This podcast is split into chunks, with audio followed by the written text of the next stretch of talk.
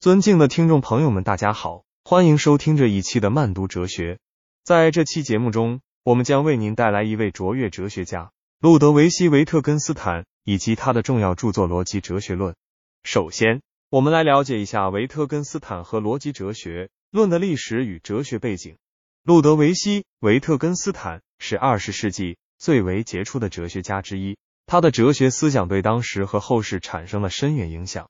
维特根斯坦生活在一个多元文化的家庭，他深受康德、弗雷格、罗素等哲学家的影响。一九一八年，维特根斯坦完成了他的第一部著作《逻辑哲学论》。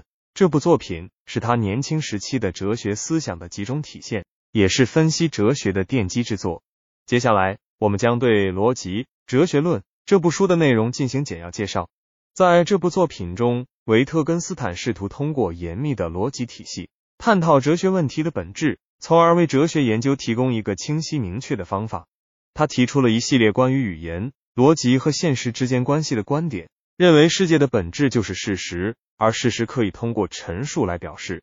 这些陈述可以用逻辑形式加以规范，从而揭示现实的结构。现在，我们来详细分析逻辑哲学论中的重要观点和主题。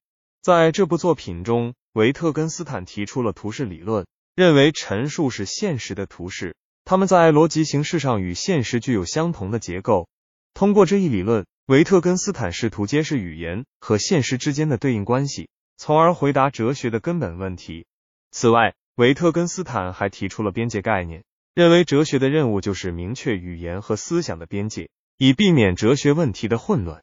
他指出，有些问题是无法用语言来解决的。这些问题应该被视为无法言说的事物。维特根斯坦还强调了语言游戏的重要性。他认为语言的意义取决于它在特定语境中的使用方式。这种观点揭示了语言的多样性和灵活性，为后来的普通语言哲学奠定了基础。在伦理和美学方面，维特根斯坦提出了神秘主义的观点。他认为伦理和美学的问题无法通过科学和逻辑来解决。它们属于无法言说的事物，尽管这些问题无法用语言直接表达，但它们在我们的生活中具有重要的价值和意义。接下来，我们将探讨维特根斯坦的逻辑哲学论对后世的影响。这部作品在哲学史上具有划时代的意义，它对分析哲学、语言哲学、认识论等领域产生了深远的影响。许多后来的哲学家，如罗素、莫尔、奥斯丁等，都受到了维特根斯坦的启发。他们在维特根斯坦的基础上发展了各自的哲学观点和方法。在现代性的眼光下，我们可以对逻辑哲学论进行批判性分析。首先，维特根斯坦的图示理论和逻辑形式观点，在某种程度上过于简化了语言和现实之间的关系。事实上，语言的多样性和复杂性远远超出了维特根斯坦所描述的范围。此外，维特根斯坦的边界观念也受到了一定的质疑。虽然他强调了哲学应该关注语言和思想的边界，但在实际操作中界定这些边界是非常困难的。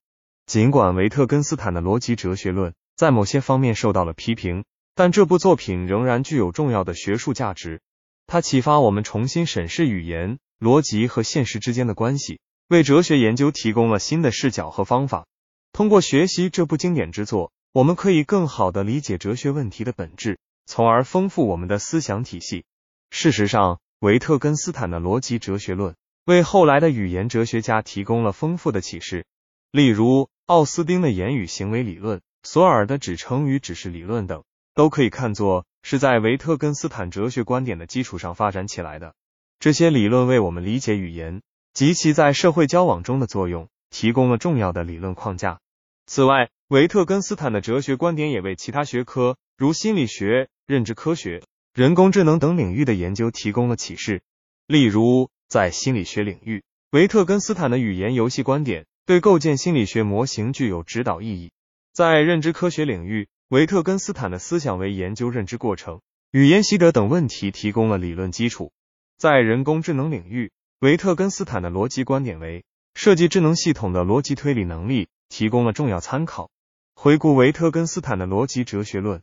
我们可以认为这部作品具有很高的学术价值，虽然他在某些方面受到了批评，但他为哲学研究提供了新的视角和方法。对后世产生了深远的影响。作为一部哲学经典，它值得我们反复阅读和思考，以便更好的理解哲学问题的本质。这一期的慢读哲学就到这里，我们下期再见。